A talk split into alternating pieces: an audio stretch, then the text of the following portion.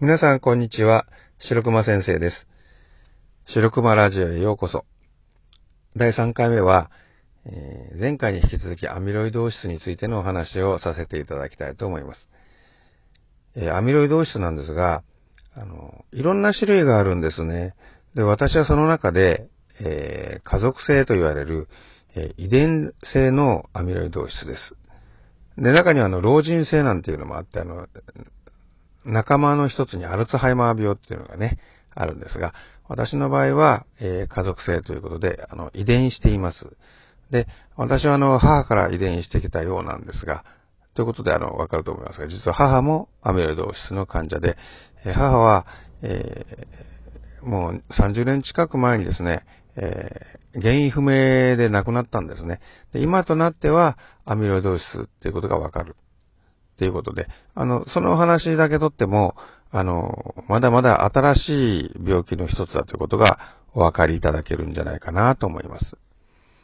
で、私の場合は、あの、末梢神経が障害されていてっていう話を、えー前回したと思うんですが、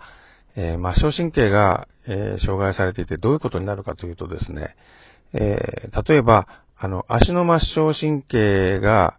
え障害されていまして、そうするとね、あの、足の血管を収縮させたり、こう、広げたりっていうコントロールができないんですね。で、あの、人間はですね、立つと、えーやっぱり血がですね、えー上半身の方から下半身の方に流れていくわけですね。で、それ流れすぎるとどうなるかっていうと、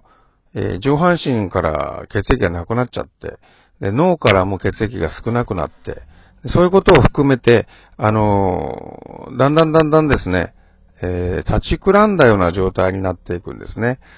それを防ぐために、えー立った時にはですね、足の血管が、えーちょっと収縮するといいということなんですね。えー流れが少なくなりますから。で、その収縮させる、あるいは弛緩させるのを司るのが、え神経の働きということです。自律神経ですね。自分たち意識してるわけじゃないですよね。立ち上がったから血管を収縮させなきゃなんて思わなくたって、えきちんと収縮するのは自律神経が働いてるからなんですね。それが私はね、障害されていて働かないんです。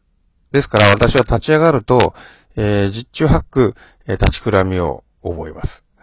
で、私の場合は、立ち上がった時の立ちくらみなので、起立、あの、起立例の起立ですね。あの、起きなさいの起立。起立性低血圧という名前の症状になります。この起立性の低血圧が大変でして、えー、学校の教員やってますとね、小学生の目線になるわけで、しゃがむこと多いんですよ。でしゃがむと立ち上がる時にも必ず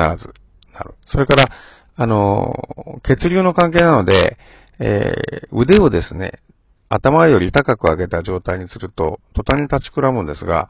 あの、それにしてもですね、先生高いところにあるもの取ってって子供に言われることはたくさんあるわけです。で、それを、えー取ってあげるっていう行為がですね、もう日に何十回何百回とあるわけですが、それをするたびにクラクラしていたというのが、えー私の状況なんですね。ですから、この起立性低血圧という症状が、小学校の教員を続けていく上で、ものすごい大変なハードルになってしまったっていうところがあるんですね。